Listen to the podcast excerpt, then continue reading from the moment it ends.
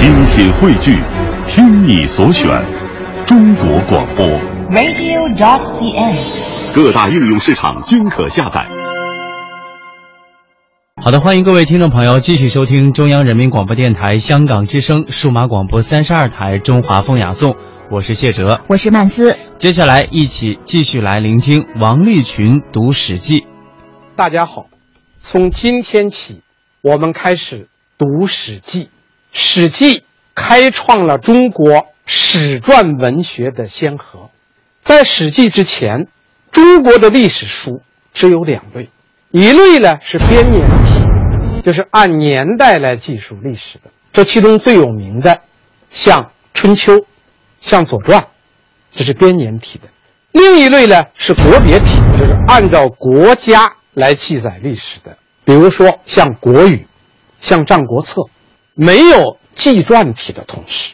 所谓纪传体，就是按人物为中心来记述历史的。《史记》是中国第一部纪传体的通史，这一点对后世影响很大。所以从《史记》以后，中国所有的正史，也就是我们经常说的二十四史，都是纪传体。不过，《史记》是纪传体的通史，其他诸史都是纪传体的断代史。就是一个朝代一个朝代的历史，《史记》和其他的史书虽然都是二十四史，但是有很大的差别。第一点，《史记》充满了爱憎之情，这一点是其他史书不具备的。本来一个史学家记述历史啊，只要求客观的、公正的记述，不要求抒发感情。但是《史记》记述人物的时候，往往带着自己作者强烈的爱憎之情。他特别对一些悲剧人物，像《项羽本纪》写项羽，《李将军列传》写李广，对这些人物的记述，《史记》可以说写的是悲歌慷慨、荡气回肠，非常令人感动。《史记》的第二个特点，就是他对人物的记述融入了很多文学的。你比如说鸿门宴，鸿门宴一直是被选为我们高中语文课本的传统教材达半个多世纪。鸿门宴简直就是一部小说。第三，《史记》呢还填补了我们中华民族历史上许多人物史的空白。换句话说，如果没有《史记》的话，我们中华民族很多伟人。我们今天就不知道了。比如说，《论语》的主角孔子，司马迁在《史记》中间写了一个孔子世家，第一次完整的勾画了孔子的一生。这是迄今为止有关孔子的第一部，也是最权威的一部人物传记。《史记》还融入了作者对封建帝王的批判，这一点就更不简单了。我们可以举两个例子来说。司马迁在《史记》中间批判最尖锐的是两个人，一个是大汉王朝的开国皇帝刘邦，第二个是司马迁生活的当代皇帝汉武帝。一个史学家敢批判开国皇帝，敢批判自己的顶头上司，这是了不得的。没有胆量是不敢写的。司马迁既写了汉高祖广招贤才。最终成就大业的他的事迹，同时也写了汉武，写了这个刘邦心胸狭隘、杀戮功臣、语言粗俗，写了他很多不良的记录。至于汉武帝的结论，更是比比皆是。这就是《史记》的实录精神、批判精神。那么，这么一部伟大的史学著作，是谁来完成的呢？是司马迁。司马迁的身世其实并没有特别之处，他是一个史官家庭，行过万里路，读过万卷书，又师从过当时的一些名师，这都是当时的一些普通的史官所具备。那么，是什么事件让司马迁完成了一个巨变，由一位普通的史官？变成了一个伟大的史学家呢？是命运。这个事件发生在汉武帝的天汉二年，也就是公元前九十九年。这一年，汉武帝派了一位将军，叫李广利。此人是汉武帝最宠幸的爱妃之一李夫人的长兄，就是他最喜欢的那个嫔妃啊，李夫人的哥哥。让李广利带领军队去攻打匈奴。当然，汉武帝的主观目的是想让李广利借着军功来封侯。同时呢，为了保证李广利从军的顺利，汉武帝的话呢，让当时的一位名将叫李陵，让李陵为李广利去搞这个后勤保障。史《史记》的记载叫江子重。就是去做这个后勤保障，但是李陵不愿意这样做。李陵公开提出来，他愿意带他的五千步兵单独出征，以分散匈奴对李广利的军事压力。这件事情让汉武帝心里很不满，武帝就觉得李陵太不给面子啊，所以就告诉李陵，我没有多余的骑兵配给你。那言外之意说，你要出征，你就带你的五千步兵出征。就在这种情况下，李陵带着他的五千步兵出征了。当然，李陵出征的开始很顺利，没有遇到什么阻力，而且李陵呢还马上派人回来画了地图，回来向汉武帝报告了进军顺利的情况。武帝也很高兴。但是后来的事情就发生了急剧的变化，因为李陵的五千步兵。遇见了匈奴大单于带领的三万匈奴的主力，李陵确实很能打。李陵这五千步兵，把这个大单于的三万军队杀死了几千人。大单于占兵力虽然是六倍于李陵，但是占不到便宜。所以这个匈奴的单于啊，就觉得李陵这个步兵啊，太不简单。一怒之下，因为他觉得我三万人打不垮你的五千人，心里过不去。紧急之下。他又把左右贤王调来了八万军队，加上大单于的军队，一共是十一万骑兵，对付李陵的五千步兵。李陵在这种情况下是且战且退，而且是越战越勇，最后打到匈奴的大单于都觉得这个仗打不下去，大单于就准备撤兵了。但是就在这个时候，发生了一个。意外的突发事件，这个事件就是李陵有一个部下受了他上级的侮辱，这个人一怒之下去投靠了匈奴的单于，叛逃了，然后就报告了李陵这个部队的两个重要的绝密军情：第一，李陵没有后援部队，你可以放心的打，他没有后援；第二，就李陵的这个步兵之所以能够打，主要。依靠的是他有一种可以连发连射的弓箭，叫弩机，它就是一种箭的弓箭的升级改造版本。这个箭呢，它用机器发射，可以连连发连射的。说他那个弩机的箭快要用完了，这样一说，这个匈奴的单于啊就觉得有希望了，也不撤兵了，然后集中他的军队对李陵发动总攻。而且李陵的军队当时是在行进在山谷里，这个单于的军队的匈奴的军队是在两边的山上，往这个山谷里边扔这个大石块。说李陵剩下的这个三千士兵啊，伤亡惨重，这个仗打不下去，而且箭没有了。就在这种情况下，李陵就觉得打不下去，分散突围吧。突围的时候，只最后他的三千士兵中间只有四百个人逃回来了。李陵的副手阵亡了，李陵是被俘。投降了，这就是历史上非常有名的李陵事件。李陵兵败投降的到消息传到汉武帝的耳中的时候，汉武帝是震怒，非常生气。大臣们看见皇帝生气了，舆论是一边倒，大臣们纷纷要求要严惩李陵。就是在这个时候。汉武帝看见了他身边的司马迁，因为司马迁作为太史令，是朝议的时候是要参加的。他问司马迁什么看法？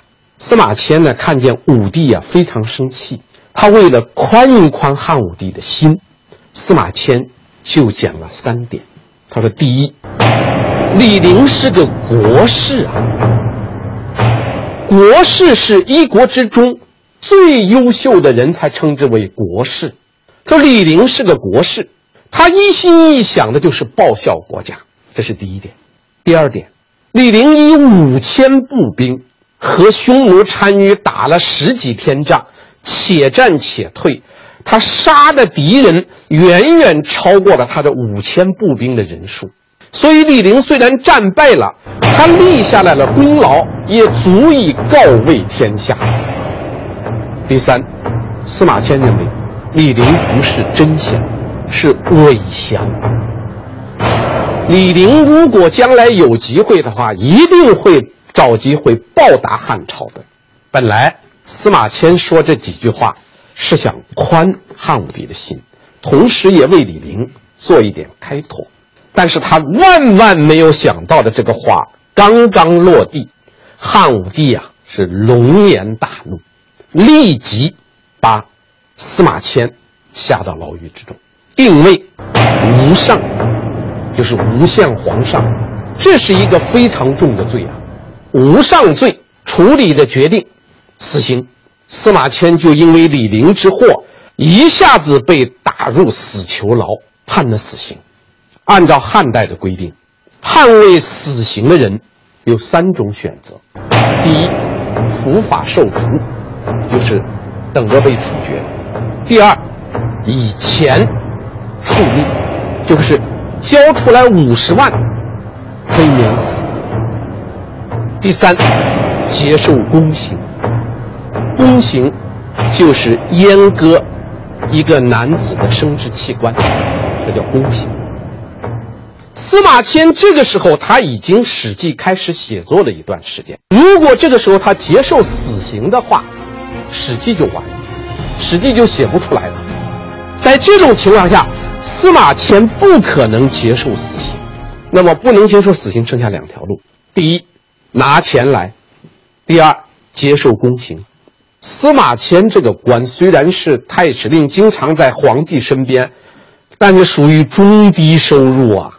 司马迁家里没有钱，那么拿不起五十万，只剩一条路：你又不愿意死，又没有钱。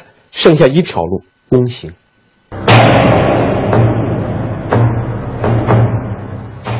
所以司马迁最后为了完成《史记》，接受了宫刑。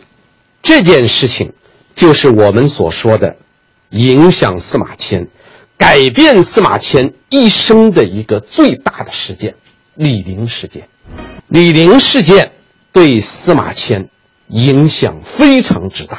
首先，身份问题。司马迁原来的身份本来是中央政府的一个官吏，接受宫刑了以后，他成了一个不是太监的太监了。这个对于司马迁的这个打击太大，因为他的身份变了。首先，他成了一个男人的令人，他不是男人。第二。他成了一个士大夫的另类，他不可能被士大夫的阶层所接受。第三，他成了一个文化人的另类，也就是说，司马迁本来是个文化人，是个士大夫，是一个读书人，但是现在他原来所归属的群体把他开除了，不承认他是男人，不承认他是文化人，不承认他是士大夫，这个对司马迁的打击非常之大，这是第一点。第二点，终生羞辱。司马迁在谈到这个自己接受宫刑这个痛苦的时候啊，说过几句非常沉痛的话。他说：“行莫丑于辱先，垢莫大于宫刑。”说一个人活在世上，你做的最大的错事莫过于。侮辱了你的祖宗，说一个人在社会上生活，你被人指责指责的最大的过失，莫过于你接受了宫刑。所以司马迁后来谈到，他在有一篇很有名、很有名的书信，叫《报任安书》，也叫做《报任少卿书》。在这个书信中间，谈到他接受宫刑以后那个痛苦，他说：“是以长一日而久回，说肠子一天不知道要转动多少次。居则忽忽若有所，出则不知其所往。说是坐到家里头。”就精神恍惚，出去以后不知道往哪里去。每念思耻，汗未尝不乏背沾衣也。一想起这个接受宫刑的痛苦，那个脊背上的冷汗马上就渗出来，把他的衣服后背的衣服全部给浸湿了、浸透了。所以他觉得接受宫刑以后，这个耻辱和他的生命是相伴的。所以司马迁感到这个耻辱太大了，这是第二点。最后，才命相。司马迁是一个很有才能的人，但是李陵之祸的这个命运，让他的才和他自己的命发生了尖锐的冲突。所以他他说他自己，说即使才怀随和。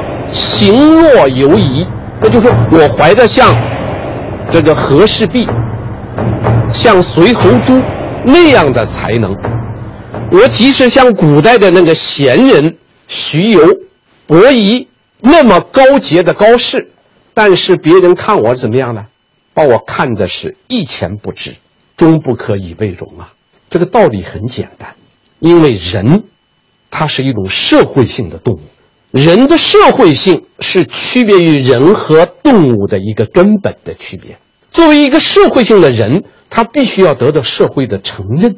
司马迁接受公接受公刑最大的一点就是他不被这个社会所承认的。所以司马迁保全自己生命的代价是付出了作为一个人的尊严，这是一个惨痛的代价。所以接受宫刑以后。作为男人的司马迁死掉了，作为一个封建士大夫的司马迁也死掉了，但是在《史记》中间，激扬文字的那个太史公却获得了新生。这就是司马迁一个历史性的转变。接受宫刑以后，司马迁被迫从一个。被人们看不起的那个社会最底层的那个社会身份去看待人，看待人生，看待历史，所以他对历史人物的评价，和他接受宫刑之前和二十四史的其他的史学家对人物的评价发生了根本性的转变。那么这种改变，我们可以从几个方面来谈。首先。改变了司马迁的生死观。我们都知道司马迁说过几句非常有名的话，说“人固有一死，死有重于泰山，或轻于鸿毛。”说司马迁对生死的看法，在李陵之祸的前后发生了根本的转变。你比如我们看《史记》，《史记》中间有一篇叫《季布列传》。写项羽手下的一个将军叫季布，这个人在项羽手下是一员猛将，多次打败刘邦，所以刘邦对他很恨。项羽自杀以后，那么刘邦一直通缉季布，而且下令谁要窝藏季布，要夷谁三族。季布呢没有办法，就先投靠了一个人家，后来有这个人家把他转卖到当时的一个大侠朱家的家里边。朱家知道买来了这个奴仆就是季布，然后朱家到京城，亲自找到这个刘邦最信任的太仆，就是夏侯婴，滕公就是替刘邦赶车的那个车夫，然后给滕公讲了一番话，说你刘邦当了国君以后，你能把项羽手下的臣子杀光吗？不可能啊！而且你刚刚得了国君。你就为了报自己一己之私怨，非要杀季布这个人。如果你真把季布逼急了，那么要么他向北面逃到匈奴那儿，要么他向南边逃到南越那儿去，你不等于拿一个壮士去资助你的敌人吗？说完这个话以后啊，这个滕公很信相信朱家的话，他用这个话去劝刘邦。刘邦后来听了这个劝以后啊，就赦免了季布。季布在刘邦那个朝做了郎中，到了惠帝朝，季布就做了中郎将；到了文帝朝，季布就做了太守。季布后来西成为西汉开国的名臣。司马迁最后在谈到季布的时候，他就非常有感慨。季布是在项羽在时候那么一个将军，他最后能够忍辱负重的去做一个人家的奴隶，他不觉得做奴隶为耻，他就是因为自己觉得自己有才，这个才不能白白的浪费掉，所以他忍辱负重的活下来。我们看司马迁对季布的认识，对季布的评价。实际上是他经历了李陵之祸以后，他才认识了季布，他才能够正确的评价了季布。所以，我们读史书，我们读《史记》，要想真正的读懂《史记》，我们必须要领悟人生，领悟社会。我们对人生的社会理解的越深刻，越能对《史记》领悟的越深刻。再一点。司马迁接受宫刑有一个很重要的原因是家里没钱呐，要有钱，司马迁何至于受此大辱啊？所以这个李陵事件以后，司马迁对钱有了崭新的看法。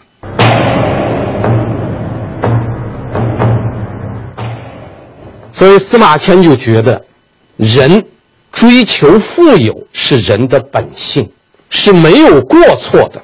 只要取之有道，所以司马迁专门写了在《史记》中间写了一篇叫《霍直列传》。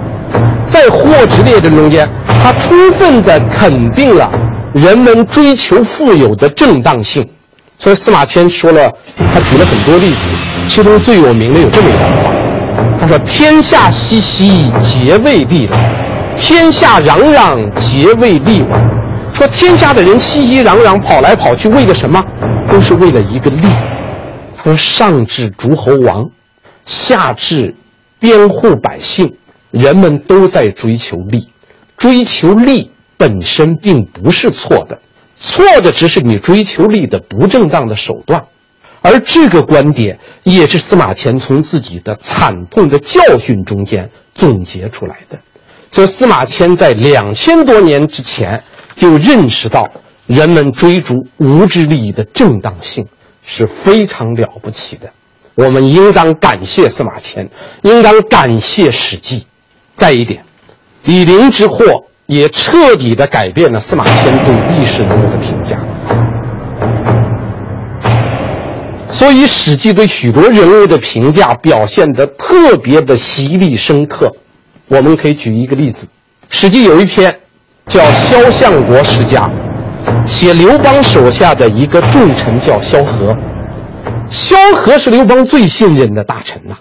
但是在汉高祖十年，陈豨叛乱的时候，吕后说韩信勾结陈豨叛乱，把韩信杀了。当刘邦得知吕后杀了韩信以后，刘邦立即加封了萧何，给萧何加封了五千户，而且给萧何这个。派了五百名士兵，萧何很高兴，宴请文武百官。可是就在这个时候，有一个人，这个人叫少平，他去到萧何的宴会上去打他的兴头，为他吊丧，说皇上在外面评判你并没有什么特殊的贡献，之所以对你加封，是因为皇上因为韩信的事件以后对你不信任了。这个加封之后。一旦皇上回来，肯定要收拾你。萧何听了以后，这个酒也不喝了，把宾客全部赶走，找不出来一个办法。这个人就帮他想了个办法，说：“你怎么办呢？你要想化解这场危机，那你只有怎么办？你把你家里的财产全部捐出来。”这个萧何没有办法，就忍痛把自己的全部家财捐给刘邦，作为军费开支。当萧何把自己全部家财捐出来的这个奏章送到刘邦手里以后，司马迁写了个五个字：“高帝乃大喜。”